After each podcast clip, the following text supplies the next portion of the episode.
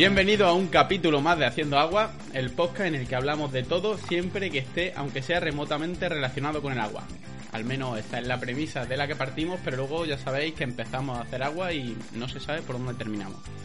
Y bueno, este es el primer capítulo de 2021, ha acabado 2020, pero ha empezado 2021 bastante Pues- fuerte.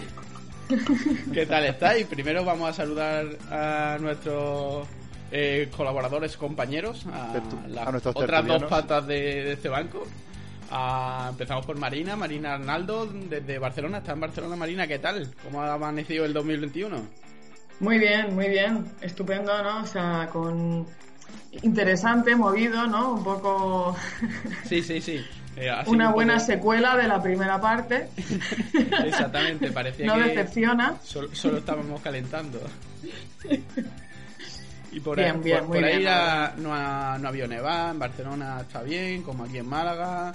No ha habido... Nada, el fin de semana pasado esperando y sacando la mano por la ventana a ver si nevaba algo y nos íbamos a, a la Colserola, que es la montaña que está aquí en Barcelona. Pero, pero nada, nos quedamos con una lluvia mediocre y unas cuantas nubes. Así Oh, que qué, qué pena. Y bueno, y tenemos a Ale en Alicante. Eh, Ale lo mismo ha estado un poco más movidita la cosa por allí, siendo de Albacete, que por lo visto ha caído lo más grande también. Sí, sí, sí, vamos, ha caído la de Dios. Y, y, bueno, Alicante capital no, pero a 20 kilómetros de Alicante sí que había ya un palmo de nieve, o sea que muy divertido, sí. Sí, ha sí, empezado sí. el año bien. La verdad que, que bien, aquí, aquí en Málaga, eh, la verdad que ha sido perfecto. Se ha tirado cinco días lloviendo, lloviendo suavecito. Han caído 100 litros en esos, en esos cinco días. Eso es un, quinto de, la lluvia media de todo el año. Así que mientras veíamos a Madrid nevado y la gente quejándose aquí, joder, si pasa esto una vez al mes, la verdad que, que de escándalo. Bueno, vamos a recordar nuestros Twitter por si alguien quiere, quiere contactar con nosotros. El Twitter de Marina es Marina Arnaldos O. El Twitter de Alejandro es AL16GM y el mío, arroba hidrosostenible. Y recordaos que os podéis eh, escucharnos, nos podéis escuchar a través de las plataformas más habituales de podcast, como Evox, Spotify y Apple Podcast y que os suscribáis. Os pedimos que os suscribáis y así cada vez que subamos un, un episodio nuevo, pues lo tenéis directamente, no tenéis que buscarlo. Y bueno, ¿de qué vamos a hablar en este 2021? A- a- Cuando terminaba 2020 estuvimos pensando, ¿qué hacemos? ¿Hacemos un, podcast final repasando 2020 y con la esperanza de que 2021 sea mejor y viene la vacuna y todo happy flower? Pero también ha llegado 2021 y ha venido con sus propios planes. Pero eso sería demasiado fácil. Así que vamos a ir por un lado completamente distinto. Y vamos a hablar de catástrofes. Así, vamos a hablar de año, ¿no? catástrofes mundiales. eh, vamos a hipotetizar sobre posibles catástrofes mundiales. ¿Qué pasaría en el mundo y qué le pasaría al agua? Eh, catástrofes más normales, catástrofes más extrañas. Cada uno aquí ha aportado. se le han ocurrido diferentes tipos de catástrofes y son catástrofes Es- que pudieran ocurrir es- o no. Exacto. Por eso, ¿eh? que es un ejercicio hoy el de poner las cosas también un poco en perspectiva, ¿no? Exactamente. Es Así decir, que, que podría ser mucho ser peor, peor. ¿no? Sí, exactamente. Apliquemos la ley de Murphy, todo puede empeorar. Exactamente. En vez de dar un mensaje Mr. Wonderful, vamos a ponernos lo peor para, para que la realidad en comparación sea maravillosa. Que lo es, que, o sea, quiero decir, que, que tenemos mucha suerte, tenemos muchas cosas, ¿eh? Lo que pasa es que, claro, pues eh, sorprendentes algunas cosas del 2021 y las contrastamos con estas que se nos han ocurrido que quizá pues pues podrían ser peor, ¿no? O sea, Sí, yo creo que son peores las que tenemos aquí apuntadas. Ojo, ojo a ver si nos va a pasar como a los Simpsons y vamos a empezar a predecir cosas y la liamos. Hostia, imagínate, imagínate que quedamos en 2021 un poco largo. Bueno, algunas yo creo que van contra las leyes incluso de la física, así que por ahí nos, nos salvaremos, pero hay otras que, bueno, quién sabe, hemos visto incluso películas de ello. Bueno, entonces vamos a empezar. Yo lanzo una de, de nuestras mm, catástrofes, posibles catástrofes, y empezamos a comentar la vez eh, qué pensamos que, qué impacto puede tener sobre el mundo y sobre el agua. Al final siempre hablamos de un poquito relacionado con el agua. Vamos a hablar, por ejemplo, de... Venga, la primera, la primera que tenemos pu- apuntado. El 99% de la población desaparece de repente. ¿vale? Rollo... mm, Rollo, soy leyenda. Exactamente, pero incluso más de repente. Incluso no hay ninguna infección. Mm, Hay Se desvanece. Se desvanece. Como O sea- cuando Thanos... eh, Eso, ¡Ah! eso, eso Iba estaba a decir pensando. eso. Exactamente, pero con el 99% de la, por ciento de la población, para que en tu, en tu ciudad pues queden cuatro gatos. ¿Qué pasaría? ¿Qué le pasaría a los sobre, supervivientes? ¿Y Bueno, yo creo que mu- muchísima sobrepresión en la red, ¿no? ¿Y qué le pasaría a- al agua? ¿Vale? en general. Exactamente. La, la pregunta sería, eh, más específicamente, si el 99% de la población desapareciera, ¿seguiríamos teniendo agua en el grifo? Por ejemplo. ¿Vale? Por ejemplo, Alex, buena. tú que has estado en una... En una catástrofe. agua. Pues hombre, ya te digo, si te pillaron Albacete y la semana pasada desaparece el mundo, te quedas sin agua, porque se congelaron todas las tuberías, así que ahí nada. Pero vamos, en líneas generales, esto recuerdo que ya lo comentaste tú, Luis, en, un, en tu blog, y es verdad, al principio sí que tendríamos agua, pero conforme vaya pasando el tiempo, o hay, una, o hay alguien que se encarga de mantener la infraestructura, de mantener en funcionamiento todas las bombas, turbinas y todo lo que hay para conseguir poner en funcionamiento el agua, o al final, al cabo de X tiempo, nos quedaríamos sin suministro. Claro, es que, es que depende de, vari- de varias cosas. Al final, eh. Si, si no hay gente para mantenerlo, hay sistemas que, pues, que son relativamente automáticos, pero que requieren reparaciones. Y lo que más se, lo que más rápido se iría, seguramente, sería la electricidad. Porque al final la electricidad sí requiere eh, muchas adaptaciones. Pues no sé si, si lo, lo hemos comentado aquí. Que la producción de electricidad tiene que estar acorde a la demanda. Porque si no, si hay una sobreproducción de electricidad, pues revientan los, los sistemas. Entonces al final lo que pasaría es que empezaría a caer diferentes sistemas de electricidad y no tendríamos electricidad, no tendríamos agua. Por lo tanto, eh, no tendríamos eh, ciertas partes del ciclo integral del agua que serían los bombeos. Eso no lo tendríamos. Pero bueno, en la mayoría de las ciudades, sobre todo las ciudades grandes, existen grandes depósitos que están en altura para que Por gravedad. a, a la a las casas so- solo tenga que ir por gravedad. Entonces, esos depósitos pues, estarían llenos. En principio los pillarían más o menos llenos en una situación normal. Y a partir de ahí podría llegar el agua a las casas. Hasta y teniendo cuenta de que el 99%, Que no hay nadie. del 99% no está, pues como que agua para todo habría. Yo recuerdo eh, en la película de, de Soy Leyenda, que un poco, un poco fue, esa fue la idea y la excusa cuando yo escribí un poco el artículo este, eh, sobre, mm, pero este hombre, ¿cómo es que tiene agua? ¿Por qué tiene agua si no hay nadie para mantener la red? Hace, hace buen uso del agua también en la película, ¿no? La ducha aquella. Ese- está, está duchando no al se me ha que es muy importante. Y pues el tío tiene agua, tiene allí un, un calentador y tal igual, pero no se ve que el tío tenga un depósito grande de agua que haya ido. Es decir, el tío, el tío agua consigue.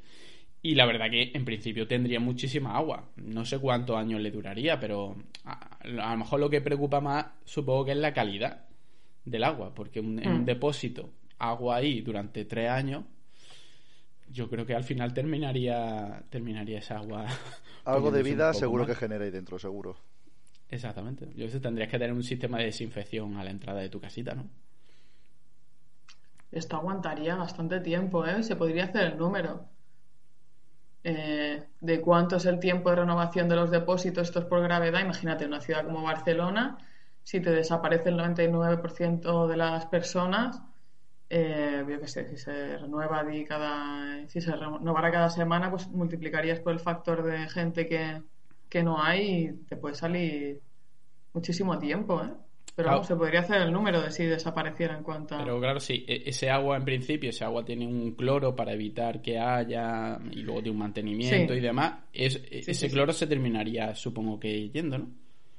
Claro, no, no, ahí probablemente podrías, o sea, te llegaría agua a casa, eh, llegado un momento, em, habría mm, probablemente problemas de calidad por cosas que están pasando en la red, cosas que están pasando en el depósito por estar estancado.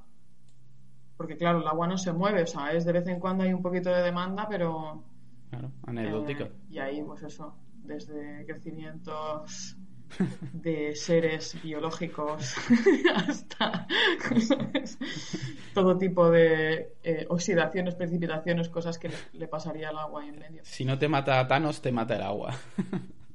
claro, habría que tener cuidado. Ah, la ducha probablemente, pues, oye, mientras no te no le pegues un trago después de los tres años y tal, pero bueno, pensad que mm, que si se, que si se evapora el 99% de la gente, pues todos estos... En, Barcelona hay miles de, de sitios de estos de, para comprarte bebidas, no sé cuánto tal, no sé qué embutido, bla, pero como tiendas pequeñitas y podrías estar bebiendo Coca-Cola probablemente. Pero eso está, esto está generando muchos residuos, eso no es, no es medioambientalmente... eso no es medioambientalmente sostenible, es una persona, una persona, una persona es lo que dice la gente. No, pero yo solo, yo una botellita de vez en cuando, pues no, tío, hay que... Si el mundo ya, el mundo ya no, Thanos ya no ha dicho solo una persona, estaríamos como lo de la pandemia, que se acabarían los gases de efecto invernadero, no sé qué, los delfines en no sé dónde, delfines en mi bañera, no sé qué animal que ha aparecido que llevaba no sé cuántos años extinto está corriendo por la diagonal, ¿sabes? O sea, No, no, es, cuestión de principio, aunque sea la última persona sobre la Tierra. Todo de Te imaginas, ¿no? El tío ahí preocupado en plan de, no, es que no. o sea, que mejor comprarte una.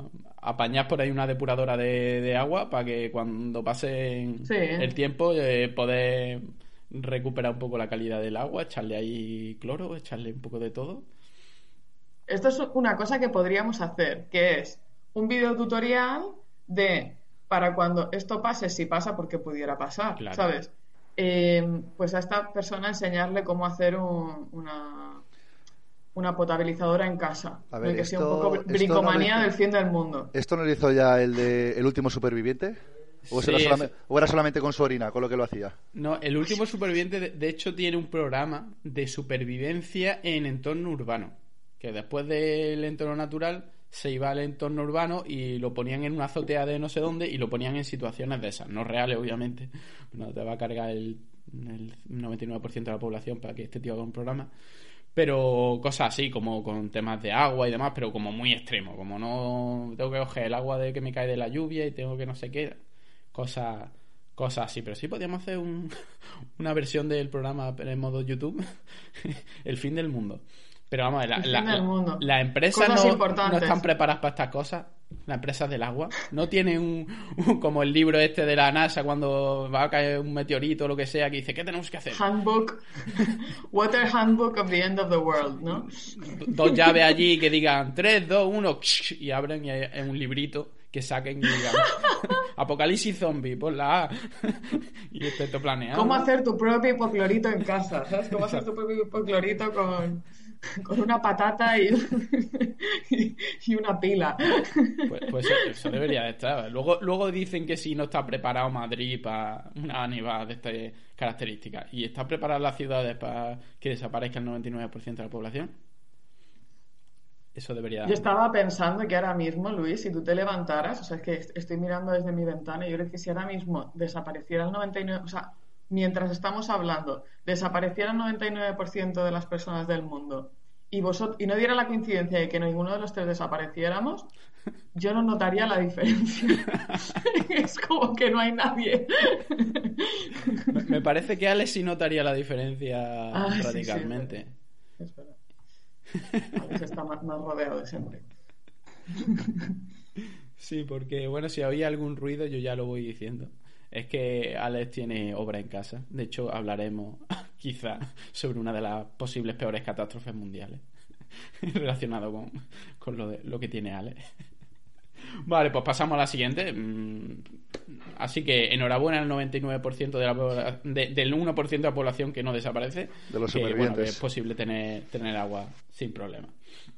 Vamos con otro. Otro que me uno que me ha hecho mucho Mm, gracias y que me mm, mucha curiosidad. A ver, Marina. Esto de que un patógeno mata de manera súbita a las palomas del mundo, ¿cómo puede afectarnos? No le veo yo mucho el problema, la verdad. Yo tampoco, no sé, no le veo. No, no se lo ves. Y sin embargo, y sin embargo, eh, son múltiples las catástrofes que se derivan de un acontecimiento de este tipo. ¿Cuántos toldos se Eh, quedarían limpios en las casas y en las terrazas? De verdad. Claro, nadie nunca piensa, y esto lo pongo por delante, antes, antes de hablar de, de cómo nos impactaría a todos, poco se habla de la afectación en el sector de limpieza de cacas de paloma, ¿sabes? Yo no sé. La economía iría en picado. Sí. ¿Cuál es el, por- el PIB, el porcentaje del PIB? No, no. Claro, pero- yo no sé a cuánta gente emplea este sector. Debe ser a personas, ¿eh? Porque, porque vamos. Sí, ¿sabes? sí, pero tú, Trabajo hay. imagínate, pero tú imagínate a nivel psicológico cómo le puede afectar a todos esos abuelitos que les ponen comida por las mañanas a las palomas en las esquinas. Vale, no, no empieces, porque claro, es que mm, aquí está el tema. O sea, eh, a ver, todos los temas, o sea, todos los detalles de la catástrofe son importantes. Las palomas desaparecen de manera súbita, todas. O sea, pero es súbito, no es gradual, no nos podemos adaptar, ¿sabes? Em, entonces, si, Pero si de- lo de- pensáis. ¿desaparecen o caen muertas de repente y empiezan a llover palomas? No, eh, el patógeno como que les induce como un- una especie de distorsión en su orientación de ave y entonces eh, se dirigen todos a un punto de, de, ¿no? digamos que como que recalibran allí, yo que sé, pues se van al Capitolio, por ejemplo, y entonces ahí caen todas eh, encima del Capitolio causando un grave destrozo, ¿sabes? To- O sea, to- uf. todas las Pero del mundo. no- Si hacemos todas del cuentas, lo, lo lo mismo mm, acaba. Washington entero eh, Sí, bajo pero- 15 metros de paloma. Probablemente. O sea, Vale. no lo descarto. La imagen es potente. y debajo de todo Trump, ¿no?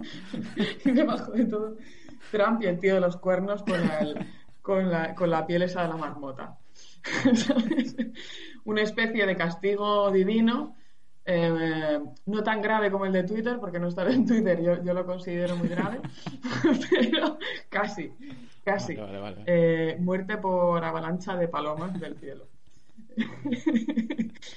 Entonces, eh, claro, ¿qué es lo que pasa?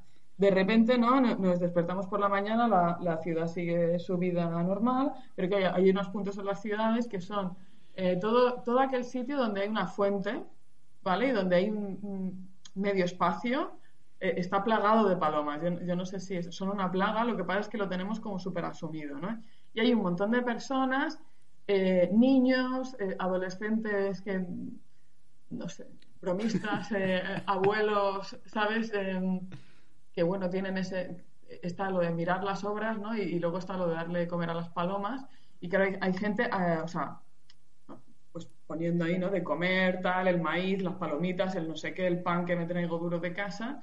Y eso se sigue, ¿no? Porque yo no me he dado cuenta de que no hay palomas, no entiendo nada. Pongo más, a ver si vienen. Hay una Porque, montaña de, hostia, de pipas. ¿Qué pasa? ¿No? O sea, se han vuelto Una veganas. Ahora ya solo quieren pan orgánico. Entonces, ¿no? Y, y entonces en, en todos los puntos de, de las ciudades, ¿no? Donde hay fuentes y tal, acumulación de, de comida, ¿no? De, eh, que no- Entonces, esto atrae otros animales, ¿vale? Hmm. Porque ahora en el espacio que han dejado las palomas lo pueden ocupar otros, otros animales. ¿Y qué animales, no? O sea, ¿Qué animales hay en la...? es que los que me estáis oyendo no veis las caras de, de Luis y de Alejandro. Yo sí. a pesar de todo, tengo que seguir defendiendo esta propuesta. No, no, yo, yo- Claro, yo- a ver, yo a le estoy encontrando la- el sentido, ¿eh? A mí me está viniendo a la mente el capítulo de Los Simpson en el que entran, que eran las, lo- los reptiles estos, que para acabar con ellos tienen que soltar a la serpiente de aguja de no sé qué, que para acabar con la serpiente tiene que entrar uno solo de no sé cuántos, pues algo así. Sí, va. yo creo que va por ahí. Claro, mm, sí. Yo, yo lo que me imaginaba era una invasión progresiva, primero de los animales más pequeñitos, ¿no? Como ratoncitos, no sé qué, Pero esos son muy monos. Eso estaría bien si son ratoncitos. Ahora ya si son ratas de cola larga, con peste Claro, bubónica. después vienen, entonces lo que estamos generando es una cadena trófica, ¿no? O sea, Mm. hemos desequilibrado el ecosistema alrededor de las fuentes de, de la ciudad y entonces empiezan a entrar predadores de esos predadores.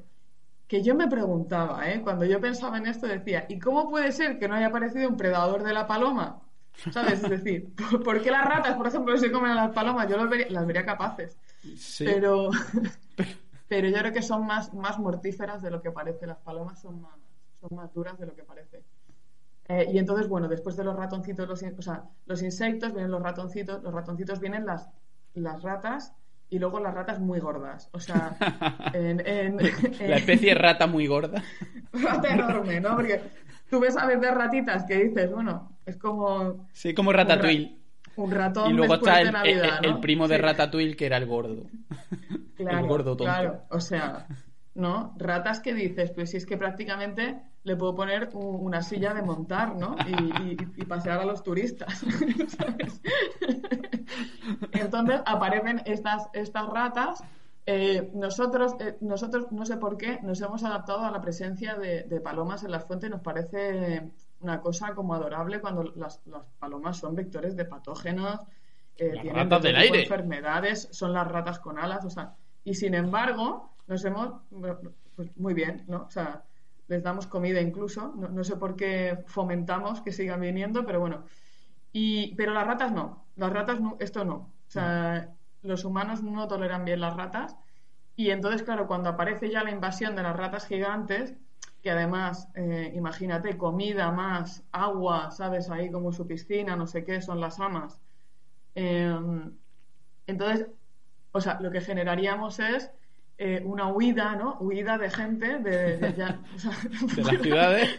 fuera eh, tenemos una, una, una infestación absoluta de, de ratas, ¿no? Las, las, las fuentes siguen ahí un poco tal y, y entonces, claro, abandono progresivo de, las de, las, de los espacios públicos y, y huida, ¿no? O sea, y Yo- la- yo las estoy- ratas van las ratas van conquistando todos aquellos espacios que los humanos estoy, dejan vacíos. yo estoy esperando el momento en el que las ratas se hacen inteligentes. Las ratas, Luis, son mucho más inteligentes que muchas personas. Por lo pronto, fíjate lo que han conseguido hacer ya, ¿eh? O sea, Vale, vale, Se, han entonces hecho con. se han Estamos hecho con- ante el planeta de los simios, pero en rata, ¿no? pero en ratas. Eso es lo que pasaría si las palomas desaparecieran. Dios mío. Es, es lo que las ratas llevan esperando mucho tiempo. De- entonces deberíamos de criar palomas para soltarlas.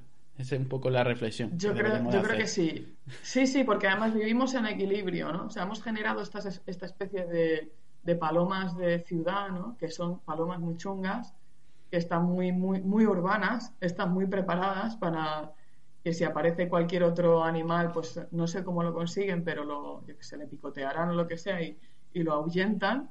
Pero imaginaos la cantidad de, o sea, de- en las ciudades hay de cucarachas, ratones, ratas, o sea, hay, hay un montón de cosas por ahí que, que, que no han emergido, pero que en el momento Están esperando, en el que las- están agazapadas. Cuando menos te lo claro, están esperando su Claro. momento. Y la, y la primera línea de defensa son las palomas. Y, y no Sí. nos damos cuenta ni le, le damos el valor que ellas, que ellas necesitan y que ellas requieren. Correcto. Dios mío, mm, estamos Correcto. abriendo los ojos. ante Y nosotros, de manera inadvertida, desde el sector del agua hemos potenciado que existan estos posibles focos en las fuentes, porque no sé, ¿no? Nos encantan las fuentes públicas, no sé qué, las tal.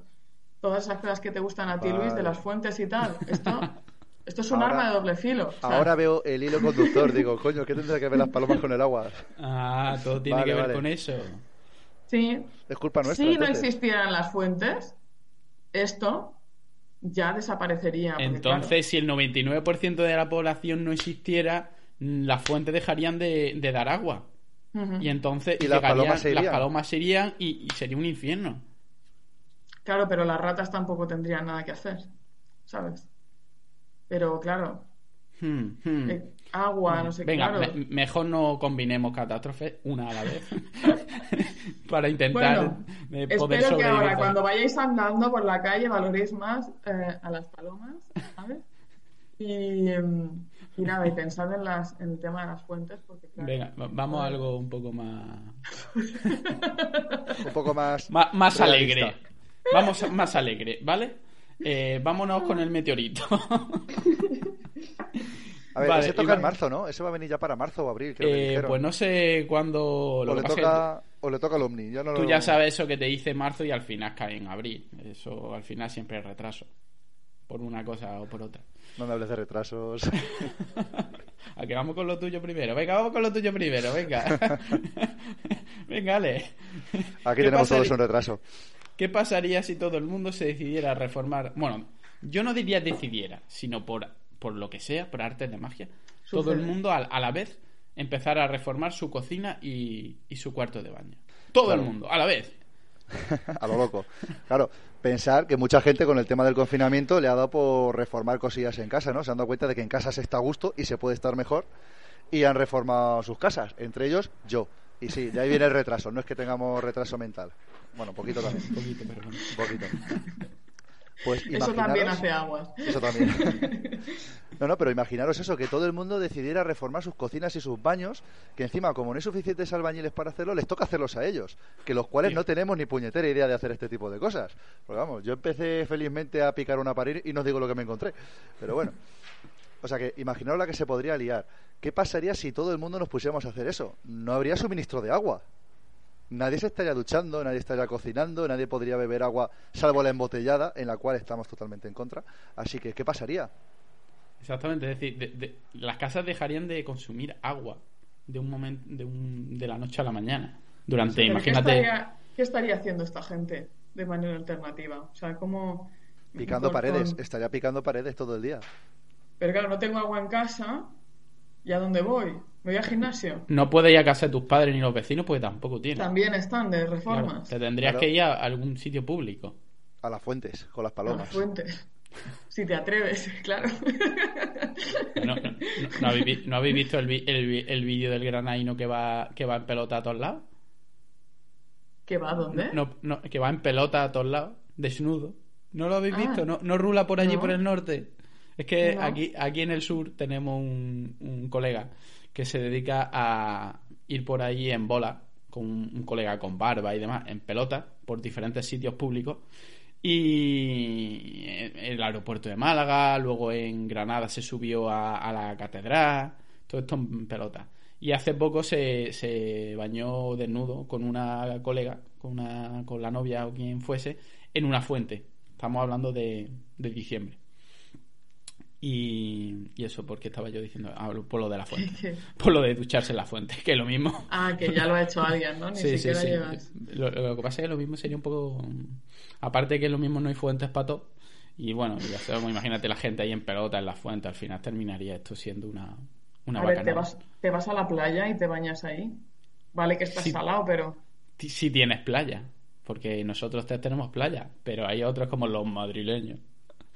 Pantano, que Madrid es. España. ¿eh? Madrid es España, en España, España es Madrid y Madrid es Exactamente, España. se que y en, y en el, en, el, en el retiro yo creo que no cabe todos los madrileños. ¿eh? Ya, ya. A- Acabo de tener una imagen muy rara de una persona eh, bañándose en la, en la, o sea, duchándose, pero, pero limpiándose con un pato de esos, ¿sabes? Un pato vivo, ¿sabes? Eh, Eh, claro. Vamos a ver. Claro, los de Madrid se tendrían que ir a la sierra, ¿no? Donde están la- las pozas estas. ¿Sabes? Rascafría, donde están las pozas. Están, están frías, ¿eh? O sea, no te engañan. Tendrías que irte allí, claro que ya mejor te quedas allí porque, porque está lejitos. Pero bueno, las fuentes públicas están, ¿no? Si tienes fuentes públicas, sería cuestión de. Habría un sistema de turnos, ¿no? Sí, Como en la creo que- carnicería, que vayas pasando y tal. Claro, pero, pero al final el, el- la cantidad de agua que se generaría sería. pues, El consumo se reduciría un mogollón. Y eso sería bueno para los sistemas de, de, de distribución de agua, es decir, que están acostumbrados a generar muchísima más, A ver, más agua. ¿O habría realmente problemas? Yo creo que habría otra solución también. Han empezado con la radial Bueno. en casa de Ale. Yo creo que había otra. Tal cual, tal a taladrar. Bueno, oye. Eh, no, yo, a ver, no, simplemente que un poco el- sería un poco caso parecido al de al de al que comentábamos, ¿no? Que desaparece la gente y tal. Si empieza a haber un, si hay una baja en la demanda tan fuerte, no, no tienes necesidad de llenar los depósitos que abastecen y entonces simplemente pues habría que parar los sistemas, ir arrancándolos, ¿no? A ver un poco si, si dejábamos uno en funcionamiento, los otros paran, en función de la ciudad y cómo tengas el, el sistema de producción, ¿sabes? A lo mejor si tienes una desaladora, una tapa, no sé qué, pues a ver si solo dejas alguno y, y el otro lo, lo dejas de utilizar. Realmente la demanda sí que sigue, la demanda sí que sigue, o sea, sigue existiendo. Lo que no existe es el punto de suministro. Bueno, pero al final ver, consumes menos. Sí, consumes mucho menos. casa. Claro. No te puedes duchar en tu casa, no puedes fregar los platos, no, al final. ¿qué- te ¿Cuánto puedes consumir de agua? ¿Cuánto podrías consumir de agua al día si el consumo de agua está en una fuente en la calle? Pues sería muchísimo menos. Al final mm, reduciría un montón el. Eso, eso podría ser una buena una buena medida de concienciación. Tu edificio ya no tiene agua y hay el viernes agua. en el portal. Todos a la calle, ¿no? Ahí está. Que puedes subir el agua, pero la tía que subir a... con un cubo o con una garrafa. Verá cómo, cómo consumes menos agua. Sí, pues la verdad, lo, lo que pasa es claro, sería una catástrofe económica en muchos sentidos, porque se reduce el consumo de agua, por lo tanto, no hace falta. Hay trabajadores que ya no harían falta, eh, se produ- eh, muchos menos productos de desinfección, eh, mucho menos consumo energético, eh, menos facturación, por lo tanto, mucha gente del sector del agua a la calle. Porque ya sabemos que tú que te dicen que en una semana está en la cocina y eso a los cuatro meses Eso. todavía está empantanado. Tre- tres años después, ¿no? Sigue sin. No, pero claro, yo esto tengo un poco la opinión de, de lo mismo que pasará después de la pandemia, ¿no? Que tengo mis teorías. O sea, uno pensaría, no, eh, lo que va a pasar con la gente es que se va a habituar a unos modos de consumo, a tener a salir menos, a tener menos actividad, a tal. Y yo creo que no, o sea, Yo yo creo creo, que que, en cuanto a esto acabe y, y es como la última persona ya la hayan vacunado, ya tengamos este tema rebaño solucionado, eh, esto va a ser como una avalancha. O sea, Sí, sí, la yo- gente va a salir, Yo preveo tú sabes, como cuando después de exámenes, ¿no? Yo preveo a- mu- a- alcoholismo Igualito, y, igualito. y- y un boom demográfico. Sí. O sea, esto va a ser una locura, una locura, ¿sabes? O sea, la gente en los cruceros cayéndose, ¿sabes? De los barcos, los aviones, todo metido de gente. El Zara no se puede ni entrar, o sea, yo creo que... Entonces yo creo que a la gente le dará tanto estrés, el estrés postraumático, ¿no? De no haber... Es como la gente la posguerra, ¿no? O sea, la gente, ¿no? Estará como deseando eh, hacerse como 10 baños al día, lavarse caliente, ¿sabes? Como beber muchísima agua, en ese plan. O sea O que sea, vamos a, como... que vamos a, que vamos a secar los, Vamos los a ríos secar de, de España en, en- Podría en tres días. Madre No, mía. no, imagínate, como, ¿sabes? Tú sabes esto cuando vuelves de un viaje y has estado así como muy mochilero, que no te has podido duchar caliente, que has ido por ahí, yo que sé, tres días sin ducharte. Bueno, yo me he ido de, de estos viajes, ¿eh? Y, y claro, cuando vuelves, es Te como pegas que un baño, claro. miras a la lavadora y quieres llorar, ¿sabes? Dices, es que por favor, de verdad es que no puedo más. Yo me hacía el guay de mochilero por ahí, pero no. Soy un occidental acomodado de mierda. Totalmente. Y lo reconozco. Quieres darte una ducha, ¿no? Que salga el vapor ahí, ¿sabes? Y que y de salir ahí con tu tal, con tu toalla y ponerte toda de, ¿no? Cremas. Además que no había usado en años. Jamás, ¿sabes? Pues va a ser un poco esto lo que va a pasar, yo creo. El humano Vale. es así, tío. Pues una buena catástrofe Pues sí. medioambiental. En fin, Sería. como... Claro, la catástrofe no es lo que pasa, la catástrofe es lo que pasa después de lo que pasa. ¿sabes? Exactamente. Y- Es la reacción a lo que pasa. Y no olvidemos los problemas mentales agudos que Alex nos podrá atestiguar que, que tiene la gente después de haber hecho una reforma. De... Después no, durante, en el durante. Sí, sí, no, pero ya luego ya cuando termina yo creo que será el punto máximo, ya, ya no podrá... Sí, el otro día vi una foto que me, que me hizo gracia un meme que salía Thanos sentado cuando ya por fin acaba su tarea, ¿no? Que se queda ahí en el jardín mirando al infinito y ponía eh, arriba, cuando por fin limpias todo. Tal cual. Esa, o sea, esa va a ser mi sensación, lo tengo clarísimo. Qué bueno. Venga, vamos, vamos con otra con otra posible catástrofe. Y esta la verdad que bastante extraña, pero que tendría mucho impacto. ¿Qué pasaría si no existieran los enlaces de hidrógeno en el agua? Es decir, ¿qué pasaría si el agua al congelarse, en vez de ser menos densa que, que el agua líquida y flotara, fuese como la mayoría de los, de los compuestos de las moléculas, y cuando se congelara fuera más densa que el agua y se hundiese? ¿Qué pasaría si eso pasa de la noche al día? Pues los cubatas tendríamos un problema para hacer la mezcla, eso seguro. Sobre todo si se- cuando se derriten. Hay que bebérselo rápido. Porque en verano si se derriten, pues se, se derramaría todo. Haría plop. Aunque por, por una parte estaría bien a la hora de beber. Porque a la hora de beber, cuando se te pone el, el hielo este arriba, que ocupa todo el cubata, ahora menos porque los vasos son más anchos. Pero pues, Alejandro a lo mejor no, ni, ni se acuerda. ¿Tú te acuerdas de cuando los cubatas eran en vaso de tubo? Hombre, sí, sí, claro, claro. Aún he vivido esas cosas. Pues eso se te quedaba un hielo arriba mm, que lo ponían, que era un milímetro de, de, de diámetro menos que el vaso, para que entrara justo, y a veces que no había cojones de, de beber lo que había dentro, había un tapón ahí. Pero bueno, aparte, apar- aparte, de la Aparte coña, tenemos que pensar que, bueno, en, en España pasa menos, pero en muchos otros países, por ejemplo, lo- los, lagos se hielan en invierno, cuando hace mucho frío. Y bueno, se hielan en parte, se, se hielan en la superficie, porque cuando el agua pasa, baja de los 4 grados, empieza otra vez a aumentar la densidad, por lo tanto, el agua se va arriba, se va en la superficie. Y cuando se empieza a congelar, esa misma, ese- esa misma agua congelada, ese hielo, hace de, de barrera. Entonces impide que el resto del agua pierda calor tan rápidamente. Entonces, los hielos se, se congelan en su superficie, pero debajo sigue habiendo agua líquida, por lo tanto sigue habiendo plantitas, sigue habiendo pececitos, sigue habiendo vida, sigue eh, el agua fluyendo. Y cuando viene la primavera y se deshiela, pues sigue siendo un lago con, con animalitos y con vida. Si fuese al revés, primero, el agua se congelaría y se, se iría al fondo, por lo tanto, em, te cargaría todo lo que hubiera en el fondo. Toda la Yo creo, vegetación. yo creo que no llegaría a congelarse, porque conforme empezara a aumentar su densidad, se iría bajando hacia el fondo y entraría en contacto con agua que está más caliente. Entonces era como, habría un problema con la termorregulación, porque se enfriaría el agua de manera general, pero no llegaría a congelarse. Salvo que hiciera mucho, mucho, mucho frío, Claro. se congelaría entero. Se Exactamente, congelaría de se, arriba congela- abajo. se congelaría entero. Es decir, no, como tú dices, no se congelaría y luego descendería, sino que empezaría a bajar la, la más fría abajo y al final, como la más caliente está en la superficie contacto- en contacto con el aire, pues eh, la, la transmisión de, de calor sería mucho mayor y al final se terminaría congelando en los sitios que se congelara bloque. entero, un bloque entero. Entonces tendrías polos de pececitos ahí en el- en el- y claro, y supongo que la mayoría de los peces morirían. Hay por ahí algún pez que se congela, ¿no? Y que cuando se descongela sigue viviendo.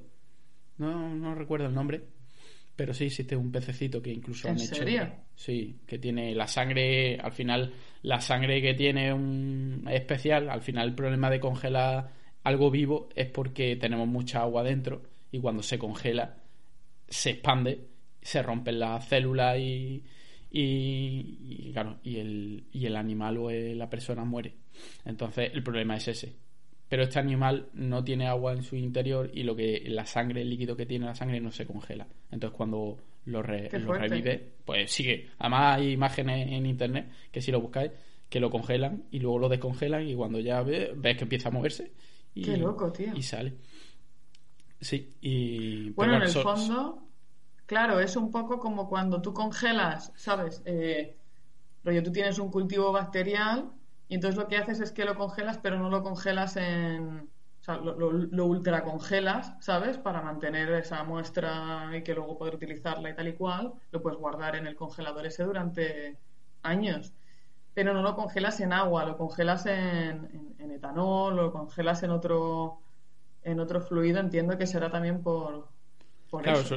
Sí, supongo que, claro, si, si el líquido que está alrededor es agua y se expande, pues al final lo aplasta lo que sea. Yo supongo que las bacterias y demás pues no tendrán ningún tipo de agua en su interior que, que le provoque algún un problema y que genere cristales dentro.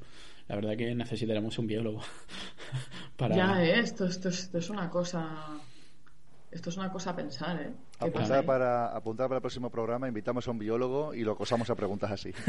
Uno ¿Y, de esto, esos- ¿Y esto por qué es así? Uno de esos del sector del agua que no son ingenieros. Exactamente. Eso, exactamente. ya, ya, ya hablaremos con algún... Ya hablaremos de eso. Hablaremos del gobierno. Pues sí, la verdad, la verdad que sería una cosa súper. eh, parece súper tonta, pero es que mm, sería. Bueno, calentamiento global por un tubo, claro. Si por ejemplo tienes el, el- los hielos del Polo Norte, que, que son los que, los que se congelan y están eh, flotando sobre el agua. Desaparecería. Eh, claro, no. O se congelaría todo el océano o desaparecerían. No se va a congelar todo el océano. Pero claro, ahí disminuye mucho el albedo, que es la reflexión de, de los rayos del sol. Por lo tanto, eh, la Tierra almacenaría, almacenaría más, más energía. En los lagos pues pasaría lo mismo, almacenaría más, más energía.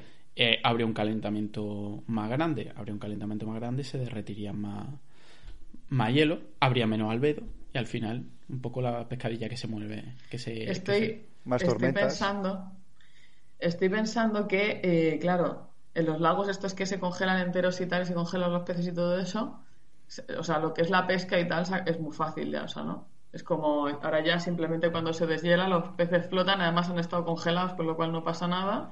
Vale, no es como fresco, pero Pero claro, Pero eso, eso, eso pasaría, si esto pasa de repente, pues el primer año de puta madre, porque tendría el lago peces, se congelaría, pero ya al año siguiente no Claro, habría peces. Ahí tendrías que estar durante el invierno guardando peces en algún sitio para luego trasplantarlos ahí. Exactamente, volverlo a echar en primavera y que hubiera vida durante... Y luego este tema del Brexit, ¿sabes? Y de la captura. ¿sabes? Hablando la Brexit. pesca. Claro, la pesca, ¿no? Y hasta dónde pescas tú, dónde pesco yo, ¿sabes? Si esto, este pez es británico porque pasó por aquí, o sea, cómo determinamos si un pez es.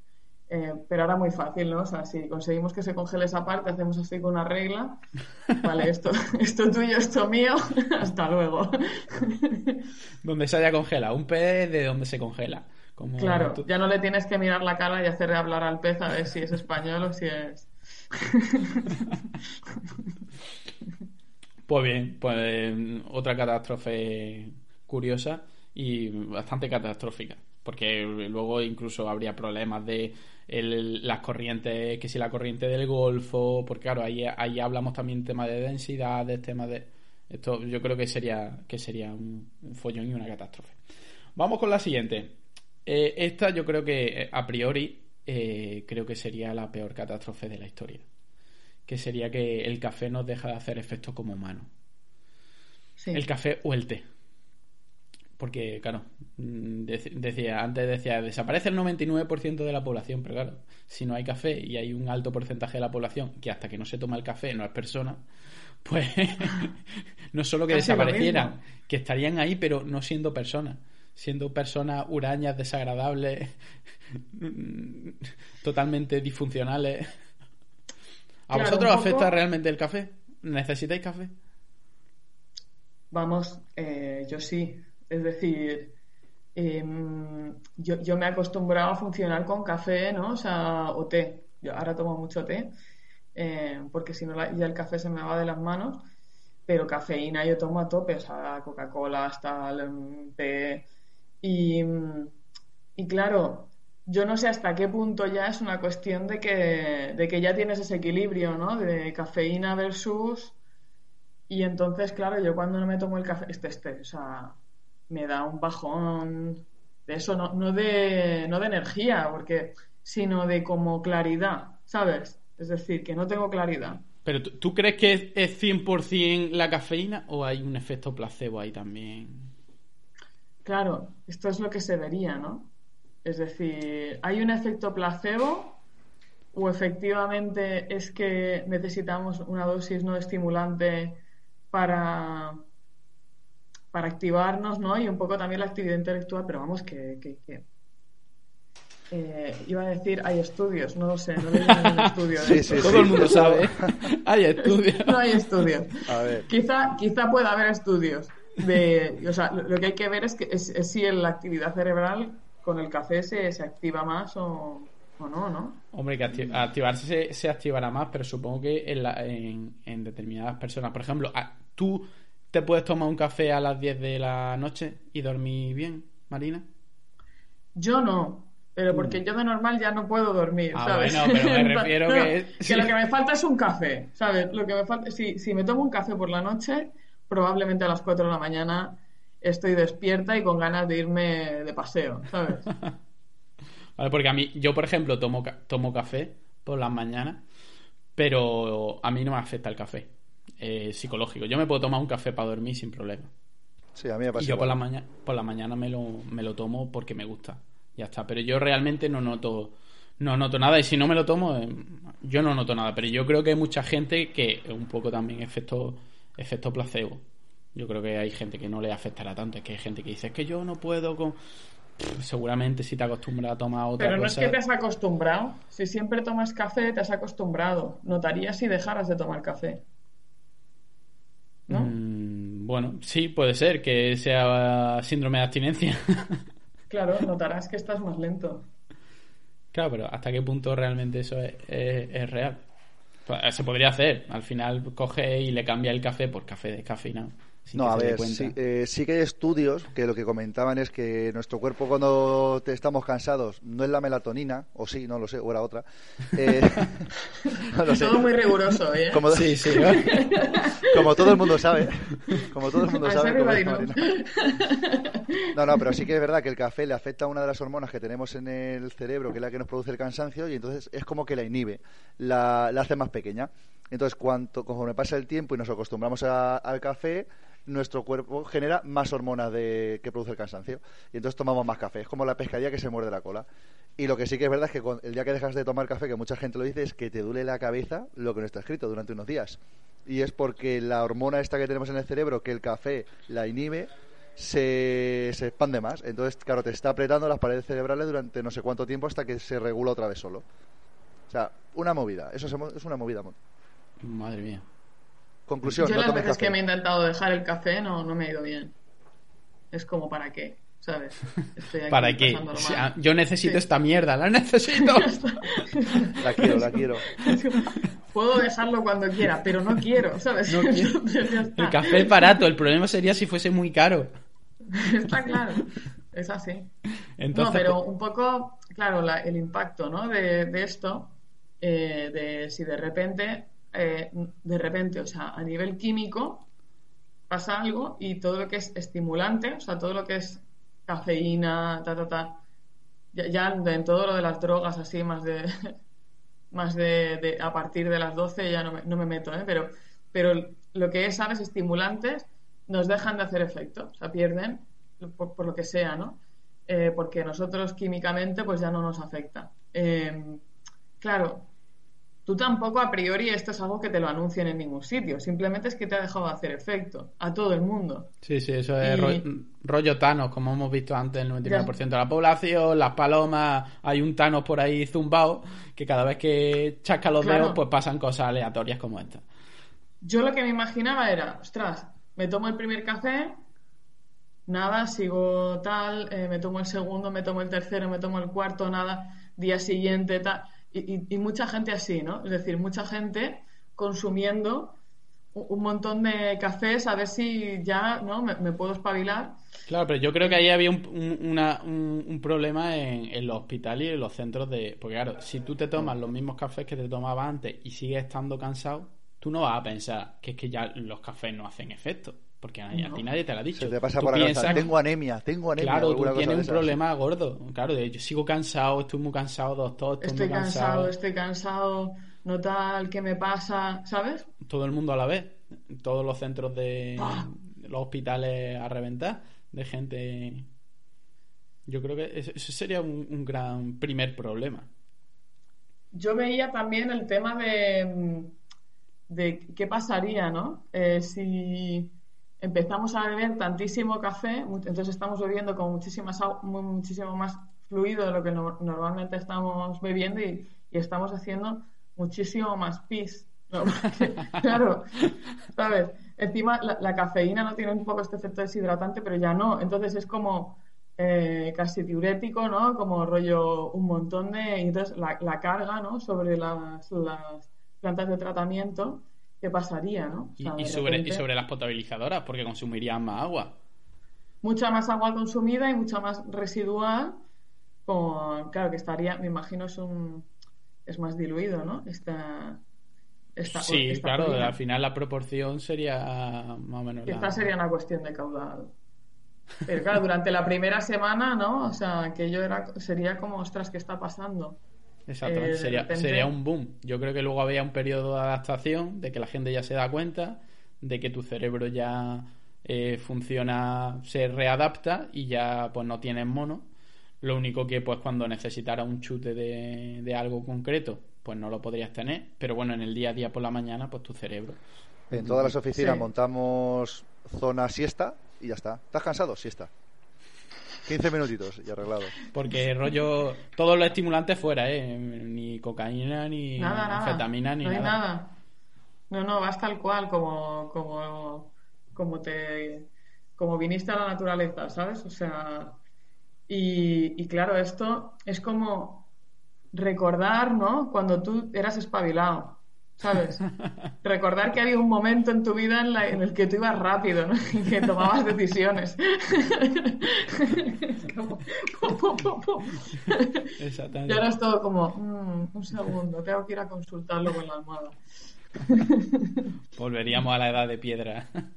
poco a poco. Empezaríamos a, involucionar como sociedad. Sí, y, y luego piensa en gente tipo, o sea, es- es- la gente que está, que tiene que hacer turnos de estos salvajes, ¿sabes? De, de- de no sé cuántas horas, yo qué sé, los médicos que están de guardia, los camioneros que pasan no sé cuántas horas tal, o sea, Mu- muerte, esta por gente muerte. muerte, muerte por negligencia. Tú vas allí un médico que lleva 14 horas y no se ha podido tomar un café y te amputa Y te- lo que no te tiene que amputar. Y te duermes ahí encima, ¿no? De, de- ¿sabes? El corazón abierto ahí tú. Pom, pom, pom, pom. Y dices, uy, mira, el, ri- el ritmito me, me, me acuna. Es como ir pasar un tren, ¿no? Entonces el, el primer, el primer mes sería catastrófico, pero luego ya poco a poco. Poco a nos poco nos adaptaríamos. Sí, sería la nueva normalidad. La, la nueva normalidad dormida. Perfecto. Eh, venga, vamos con otro para, para seguir. A ver. Eh, venga, vamos al- a la catástrofe por antonomasia que han salido en películas y demás. Un meteorito como el de los dinosaurios, más o menos de ese tamaño, es decir, que no se no revienta el planeta entero. Eh, bueno, quizá un poquito menos, ¿vale? Para que no se cargue al 99% de, de los animales. Que cae sobre el Pacífico. Digo sobre el Pacífico para que nos pille en la otra punta del planeta. Y no, no, porque si nos cae sobre España, pues. Que por lo menos el pues ya tsunami que está, no nos hasta pille, luego. ¿no? Ya veo cómo va esto, sí. Exactamente. Que, que, no, que nos lleguen los efectos secundarios, no los primarios. Entonces, pega un petardazo, mm, eh, llega hasta, hasta la corteza terrestre, eh, evapora no sé cuántos miles de millones de trillones de hectómetros cúbicos de agua. El tsunami llega hasta el Himalaya, nos cargamos Eh, Australia. Bueno, hasta el Himalaya lo mismo es, es demasiado que la película era la peli la de Deep Impact. No, dos- sí. eh, 2012 es la que sí que. No, esa, no, pero esa era por subida del nivel del mar. O... Sí, No me 2012 acuerdo. es rollo subida del nivel de... eh, Cambian las corrientes y viene un vórtice polar y hay una, un- una glaciación súbita. Y la de Deep Impact era la que caía un meteorito y, y había como unas naves rollo Noé allí en las montañas. Y que solo iban los elegidos y unos cuantos ricos. No estaba mal la peli, la verdad que... eh, mola, mola- a mí me molan las pelis porque en esa peli llega a, a ver un... El meteorito llega a caer. Porque luego tiene la otra en la que al final se salva la humanidad en el último momento. Porque Bruce Willis, en un momento épico, eh, sacrifica su vida. Hombre, y luego está la de Armagedón, que esa, el protagonista era Frodo, esa. ¿no? Ah, esa. Esa, sí, esa. Sí, pero ese era Frodo el, el protagonista. Esa es Deep Impact. Ah, vale, vale, que la estoy mezclando, vale. Exactamente. que Frodo. Sí. Frodo que va en busca del anillo y cuando vuelve, pues se va en busca de la novia con la moto a salvarla. Porque es el, el que descubre el, el, el No, no llega a los pedales de la moto, ¿no? Bueno, porque, claro, lo, primero habría un tsunami del copón. Por lo tanto, eh, habría muchísimas zonas inundadas de- del planeta. Y aunque fuesen inundadas y luego retrocediese el agua, pues campos de cultivos, todo eso destrozados. Nada más que, aunque fuese nada más que por la, por la sal de- de- del mar. Luego habría eh, muchísima eh, muchísima materia en suspensión, ¿vale? Porque al final llega a la corteza, eso revienta y, y expulsa muchísimo material a, a la atmósfera y tendríamos pues un periodo de semiglaciación con un montón de, de sedimento en el aire, en la Y estratosfera. Y mascarillas otra vez. Y exactamente, y luego también tendríamos muchos restos en, que caerían sobre, sobre todo, sobre toda la población, bueno, la población sobre el medio natural, Por lo tanto, habría también contaminación de, la, de las fuentes de aguas superficiales. Ahí ya pues, tendríamos que irnos a, seguramente a aguas subterráneas que no están, que no están tan contaminadas. Aparte, claro, muchísimos muertos, muertos en esa zona. Pero claro, tendríamos, tendríamos problemas de contaminación de. Contaminación tendríamos que tratar, recargar, tratar, recargar, tratar, recargar. Exactamente, intentar que. Porque habría lluvia, lluvia contaminada. Yo no sé hasta qué punto, en un momento dado, eh, los sedimentos estarían en capas muy altas, en la estratosfera, que, que no afectaría a la lluvia. Al final, la, eh, las nubes pues pueden estar, a lo mejor depende del tipo de nube, hasta los 5.000, 6.000 metros. no sé que haya nubes, nubes de evolución alta y demás. Pero bueno, cuando vamos en un avión, que normalmente vamos a que podemos ir a 8.000, 10.000 metros de altura, mm, mucho antes ya hemos subido la capa de, de nubes. Es decir, que las nubes están bastante más bajitas. Entonces, mm. realmente al principio sí podría haber problemas, pero luego ya el ciclo natural del agua yo creo que, que no le afectaría. Lo que le afectaría más sería, pues, el bloqueo de, los, rayos solares, que no sería poco, el enfriamiento general. Y bueno, por una parte, pues mira, lo mismo nos ayuda a contra el, cambio climático y el calentamiento global. Enfriamiento global. Exactamente. Bueno, igual de malo, ¿no? No sé. Bueno, pero se compensa. no sé yo. Habría que calcular el tamaño del meteorito. Ya, ya, no sé yo. Podríamos, podríamos hacer las cuentas. Aunque también se generaría, se generaría energía con el. Eh, bastante energía con el impacto. De hecho, había un, un estudio que hicieron sobre Marte. Porque, claro, para ver si en Marte podría haber existido un ciclo hidrológico como el que había en la Tierra. Eh, pues, bueno, se, ya se ha descubierto muchas veces agua en Marte, agua en Marte. Sí, había cañones de agua en Marte. En el agua había, había un ciclo hidrológico como en la Tierra. Bueno, eso es muy discutible. Porque el problema está en que para un ciclo hidrológico del agua tú necesitas una temperatura. Una temperatura media y unas temperaturas extremas que no, que no sean ni demasiado frías ni demasiado altas. Pero el problema es que Marte tiene una temperatura en general muy baja. Y en el pasado la temperatura no ha sido más alta porque el sol el calor del sol llegaba incluso menos, porque el, sol cada vez va calentando más y va llegando un poco más el calor. Y Marte, en principio, nunca ha tenido la, energía suficiente para que un ciclo del agua fuese igual que, en la Tierra. Y se hizo un estudio de, ¿y si ese ciclo estuviera alimentado por una serie de impactos de meteoritos? Un impacto de meteoritos genera una energía y esa energía eh, en el planeta consigue como, como, si, como alimentar a la energía del planeta, pero a, a rachas, no, no continuamente. Y se, y se hicieron el cálculo para ver, claro, que no necesitara tantos meteoritos como que destrozara el planeta, pero que fuese lo suficientes para que generara la energía. Y al final llegaron a la conclusión de que no, de que esa manera de calentar era, era imposible. Así que la única manera sería que, tuviese un, bueno, aparte de un núcleo interno eh, en condiciones, eh, con con una, con un geomagnetismo para evitar la radiación solar, el tema de, de vulcanismo. O que tuviera una atmósfera Claro, eso sería para una atmósfera que pudiera tener albergar vida, pero bueno, imaginemos que a lo mejor tiene un ciclo, pero no tiene vida. Pues puede haber un ciclo del agua y que no haya vida. El agua, no que haya radiación al agua no le afecta.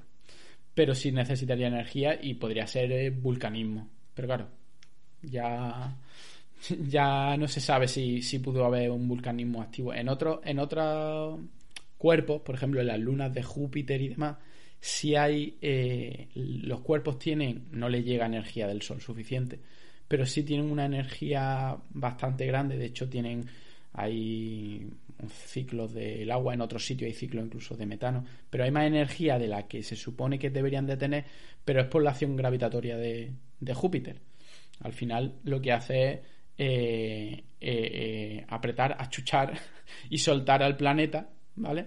Entonces esa acción gravitatoria hace que se genere muchísima energía, pero Marte no lo tiene. Así que mm, el estudio llegó a la conclusión de que a base de meteoritazos eh, Marte no pudo tener la energía, la energía suficiente. Pero bueno, eh, en, eh, en, eh, pa- en la Tierra sí tenemos, así que a lo mejor lanzar un meteorito de vez en cuando para calentar un poquito el planeta. No lo mal, ¿no? plantear. No, no, no lo podíamos plantear. Podríamos hacer las cuentas, no sé, ya, ya que nos ponemos. Qué bueno. Venga, seguimos con otra cosa rara. ¿Quién habrá, habrá eh, propuesto esto? No lo podría adivinar, seguro que no, si es raro. Vamos, a ver, Marina, esto de que desarrollamos una alergia al plástico por sobreexposición. Sí, sí. O sea, Pero, pero, a de la- hecho me extraña que no haya ninguna película sobre esto. pero ¿qué Porque clase es de medio alergia? evidente. ¿Eh? ¿Qué clase de alergia? ¿Nos pica la nariz o nos morimos? O... No, a ver. eh, mm, tú piensas en una real- reacción alérgica tipo lo, lo que tiene la gente que, que le da alergia a los frutos secos. O sea, choque anafiláctico. Te inflamas. Sí, o sea, Pues entonces el pa- 99%, pantall- el 90 pantallazo azul, ¿sabes? Entonces el 99% de la población muerta. Entonces, eh, claro, aquí Pues hay un tema. está hasta en el agua.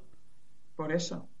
O sea, pensad que los plásticos son materiales que, que hemos usado muchísimo porque son como súper inocuos. O sea, es, eh, bueno, son baratos, primero, son baratos de fabricar y luego, pues son unas cosas que no, no tienen reacción, digamos, con. Pueden guardar, guardar alimentos, no hay ninguna. eh, digamos, guardan bien las cosas y, y son de hecho, tan inocuos, digamos que incluso si tú piensas, yo qué sé, las, las, eh, prostes- la- las, ¿cómo se dice? ¿Prótesis? Prótesis. Las prótesis, perdón. Em, todo esto, que es, que es como, como piezas de plástico, ¿no? Que te, que te sustituyen algo y entonces te, te lo, te lo meten dentro y esto puede estar ahí eh, un montón de, un montón de tiempo, no te genera normalmente ningún problema, o sea, eh, incluso hasta ese nivel, ¿no? Entonces, nosotros vivimos rodeados de plástico, o sea, casi, o sea, pensad en la cantidad de materiales con los que tú entras en contacto todos los días, hay un montón que son plástico.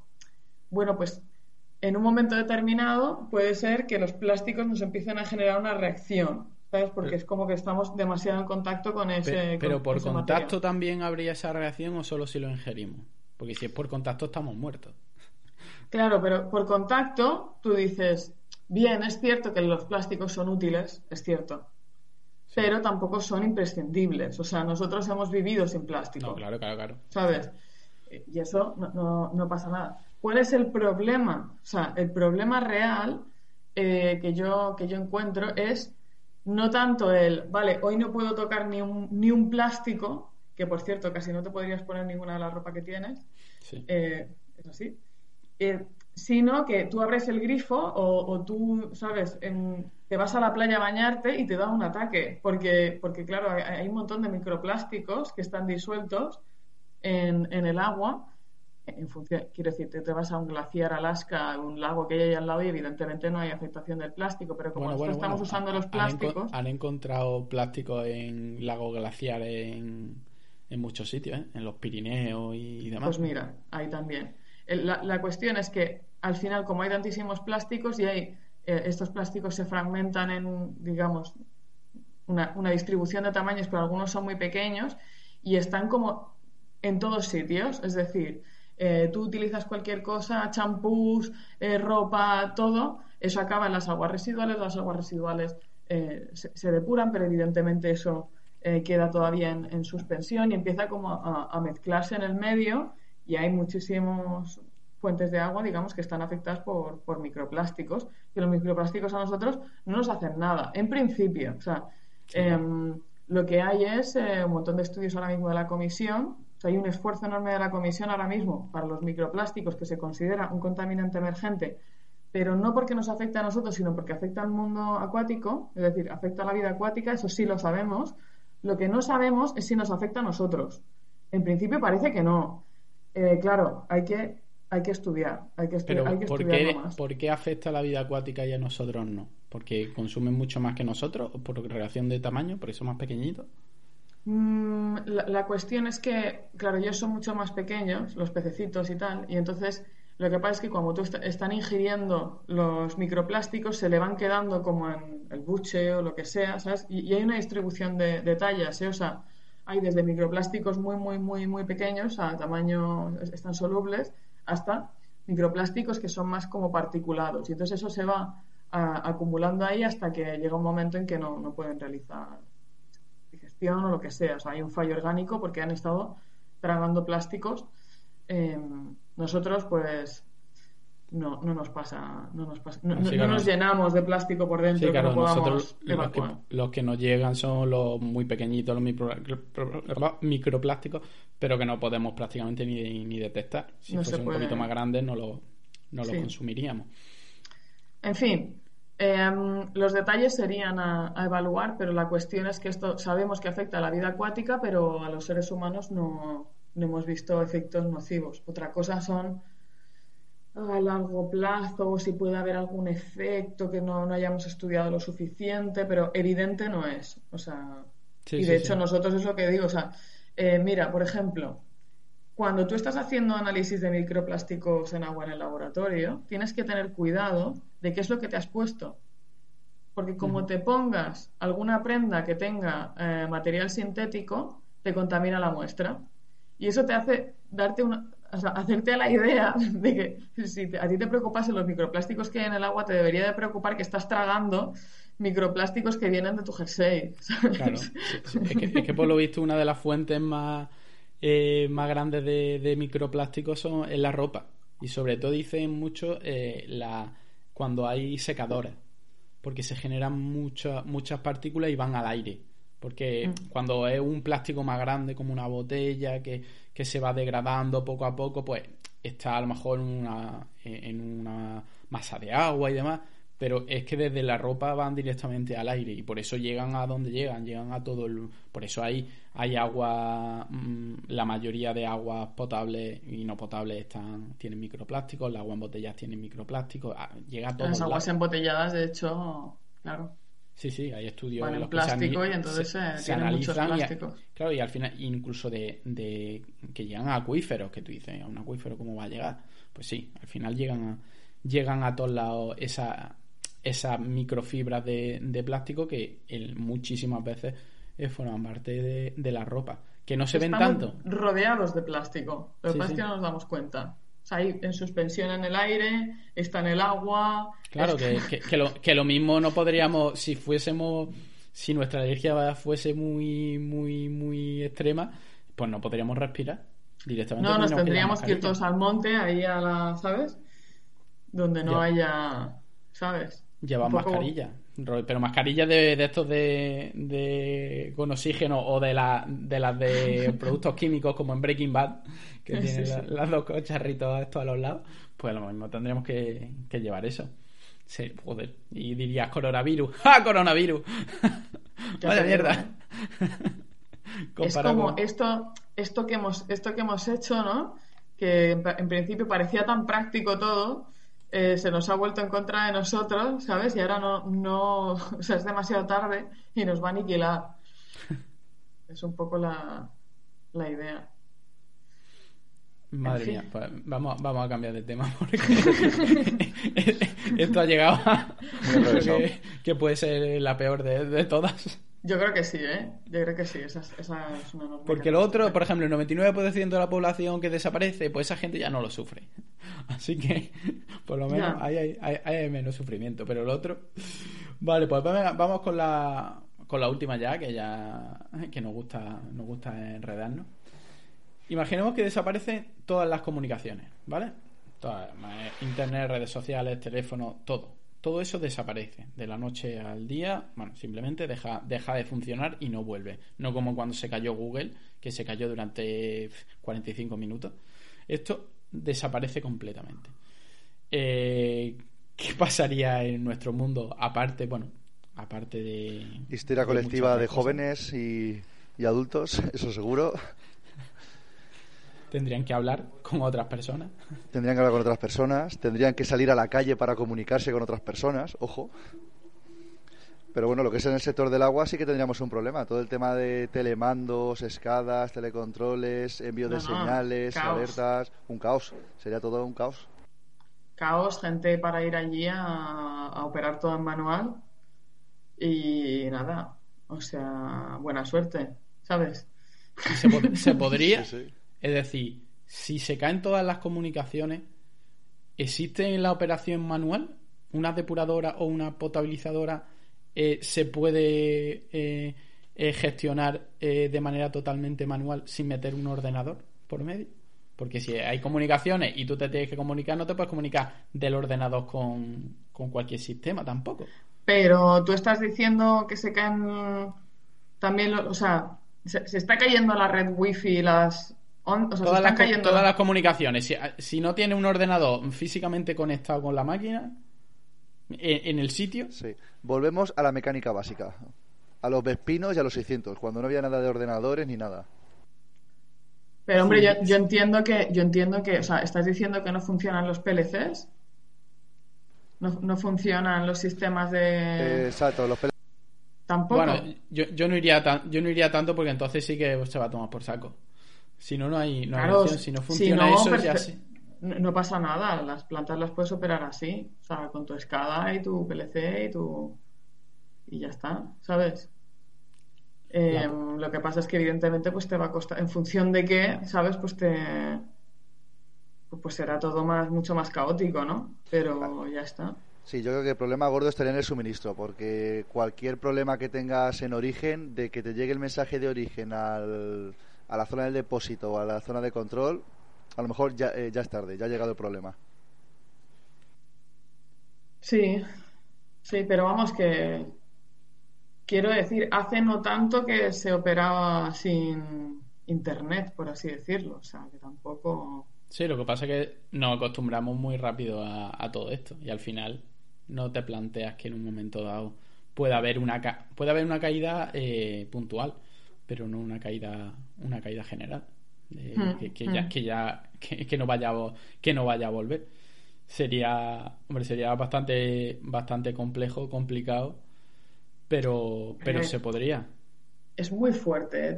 O sea, lo que hemos venido a depender de que exista una red de comunicaciones que es súper robusta, que no falla y tal, eh, esto nos afecta ahora mismo, pero nos va a afectar cada vez más. O sea, porque cada vez vamos a ser más dependientes de, de sistemas que, digamos, mm, bueno, igual que ahora lo somos, ¿no? De, de- de la electricidad o de otras cosas. Eh, pero claro, vamos a depender de las telecomunicaciones de una manera súper, súper básica. O sea, como muy...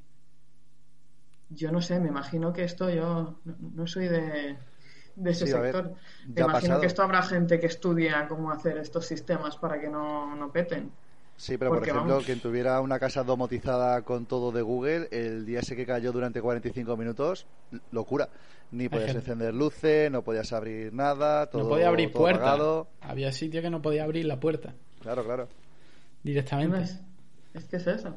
Claro, pero te- es que tienes que tener sistemas de respaldo. Hombre, en el sector del agua mm, lo habrá porque, claro, son infraestructuras críticas la mayoría y, y no puede no puede arriesgarte a eso. Pero hay en otras cosas que a lo mejor no te la planteas a nivel, como dice Ale, a nivel a lo mejor de tu casa simplemente. Que se va y que muchas cosas dices, ¿y ahora cómo, cómo lo hago? Bueno, de hecho, habría muchísimos puestos de trabajo que se irían a tomar por saco. Yo, por ejemplo, no podría trabajar directamente. no podría Bueno, trabajar. y, y muchos puestos de trabajo que volverían, ¿no? Sí, hombre, claro.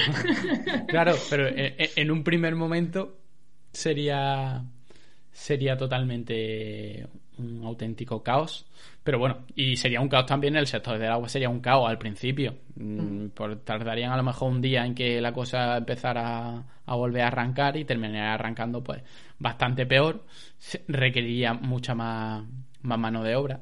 Mm, mm. Claro, cuando tú le digas, no, es que esta válvula es que hay que abrirla. Vete para allá. Que la, la electroválvula no A ver, pero por eso sí. te digo, ¿eh? Que, Vete que para allá y con dos tíos, posiblemente.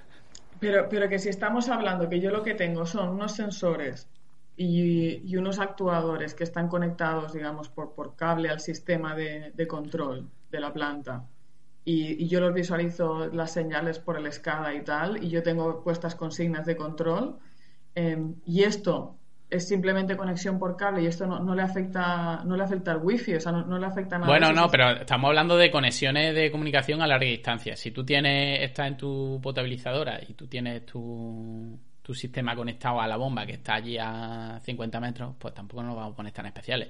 Pero no puedes conectarte a un, una electroválvula que esté en tu sistema de distribución, que esté en la avenida Pedro Piquera Eso sí. y demás. Eso ya no, Sí. eso ya habría que ir con la furgonetica, que no habría furgonetas para todo, para manejar todo este tipo de cosas. Eh, se- Sería actuar no a ciegas, pero pero muy complicado, la verdad. No, no, todo. yo me imagino que hay algunas cosas como súper básicas ya, cosas que ya damos como por básicas, que sería Sí. muy difícil hacer y de sería difícil adaptarse quizá. Sí, yo creo que habría muchísima sorpresa, rollo de, ostras, que no habíamos pensado que esto ahora mismo ya se hace así Ya, claro, no y no se lo puede. podemos hacer. Claro, habría, much- habría, yo creo que habría muchas sorpresas de cosas que dejaran de funcionar y, qui- y quizás las más tontas, pero ya sabes que en un sistema sea- se cae una cosilla tonta y a Pero tomar ellos por se manda todo. por email todos los lunes cuáles son los parámetros de no sé qué, no sé cuánto, de todas las plantas de tal, para hacer una revisión y decir, bueno, venga, eh, distribuir cómo se va la gente a hacer el mantenimiento, lo que sea. Cosas así que dices, ¿y ahora qué hago, no? O sea, ¿cómo lo cojo? ¿Qué, ¿A quién se lo mando? Lo, lo digo por teléfono, lo dicto, o sea, mando un fax. Pero no, por te- Es como, claro, teléfono no puedes tampoco, no hay te- Ah, comunicaciones.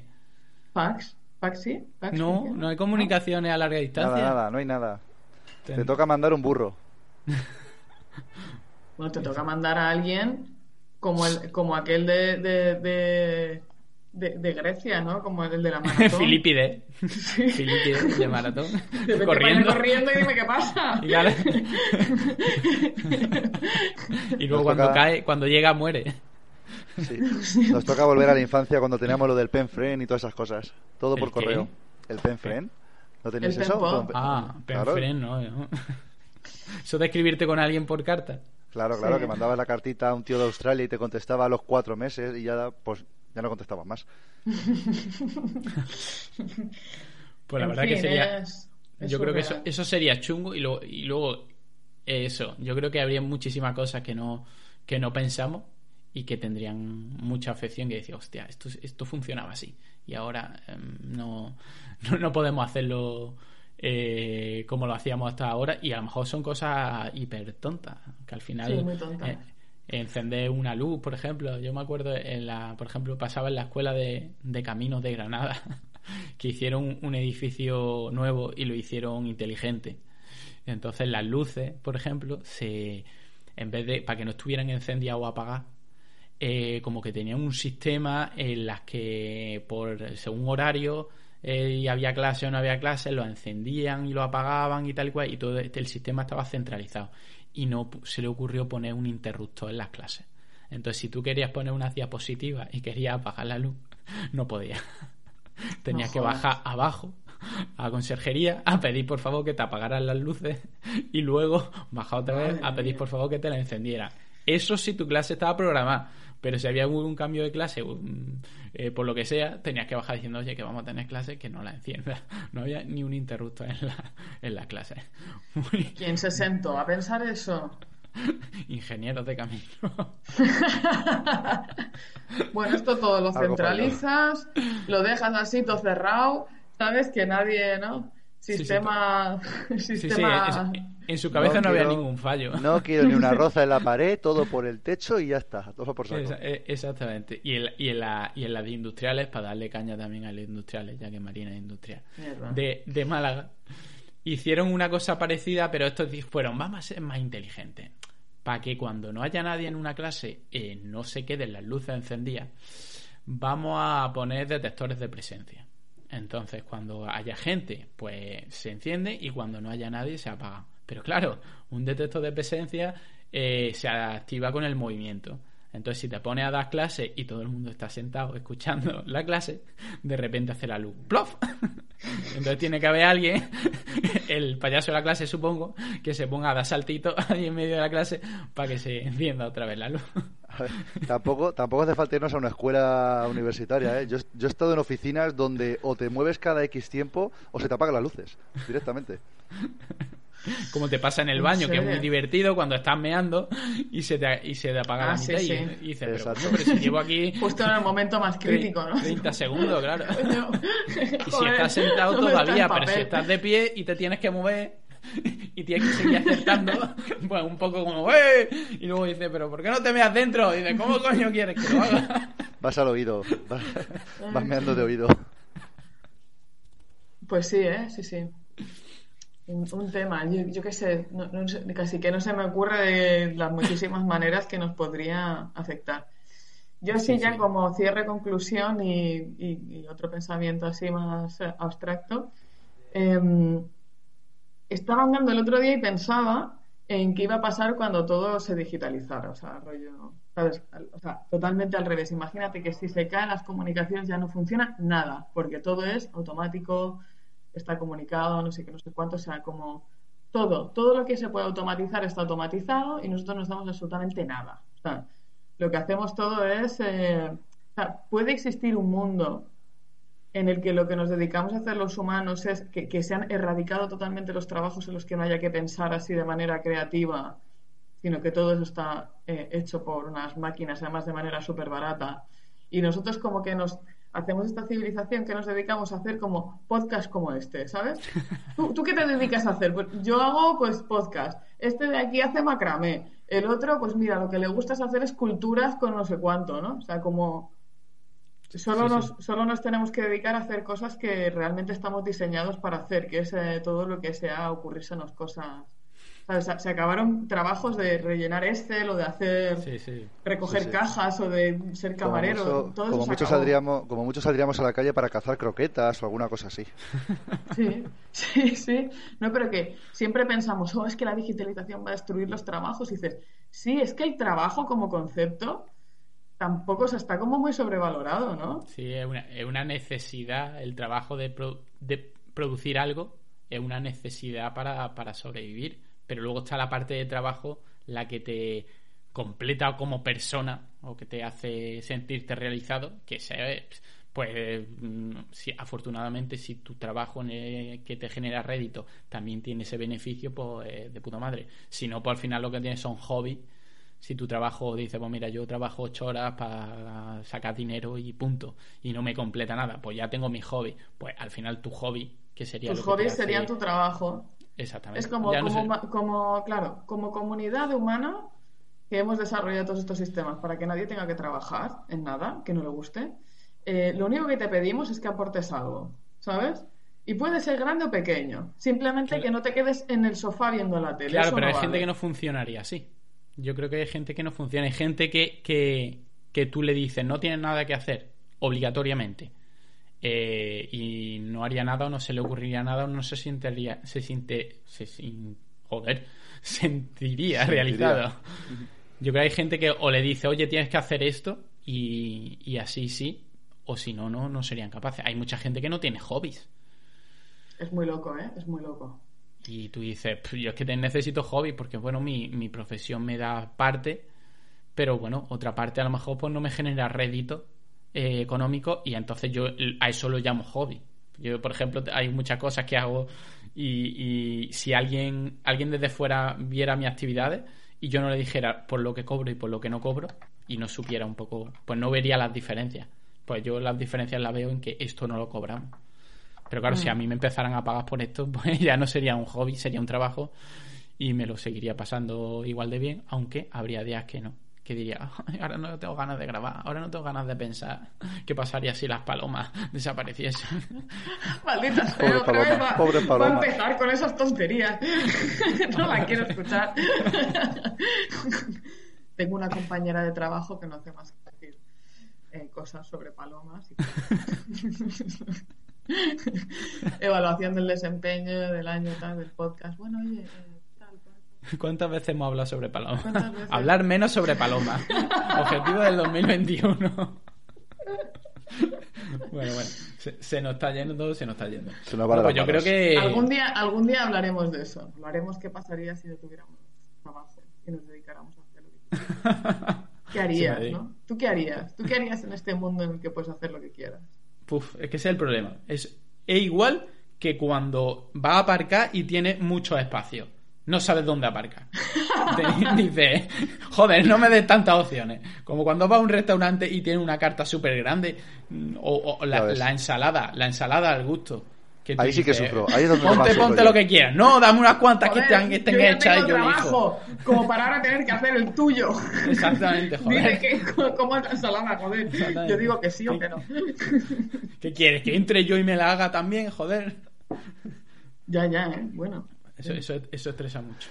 Qué malo sienta los sábados. Madre mía. Pues bueno, chicos. Pues yo creo que ha quedado un podcast de los nuestros. Y que ahora cuando la gente salga a la calle y vea lo que está pasando, que hay que llevar una mascarillita y tener un poco de cuidado, diría, joder, pero hay palomas, coño. Si esto no es nada, si esto Pero no es si nada. Sí, seguimos teniendo palomas y, y el metro atestado de gente y, y no ha caído ningún meteorito que nosotros sepamos, aunque dice la NASA que va a caer uno y vamos a morir todos. Saca alguna noticia la razón diciendo eso. Ya sabéis cómo. Sí, pero la razón no tenía razón, ¿eh? No, no, Eh, no, no. No va a caer. Se le, había Eso un po- es- se le había ido ahí un poco el- la editorial. Se le había ido un poco la olla. sí, sí. Pues bueno, chicos, Bueno. pues nos despedimos. Empezamos 2021 mm, con un podcast original y espero que a la gente le guste. Y bueno, y nos despedimos hasta el próximo programa. Y como siempre, chicos, ¿qué le decimos a la gente? Buenas noches, Buenas Cuenca. noches, Cuenca.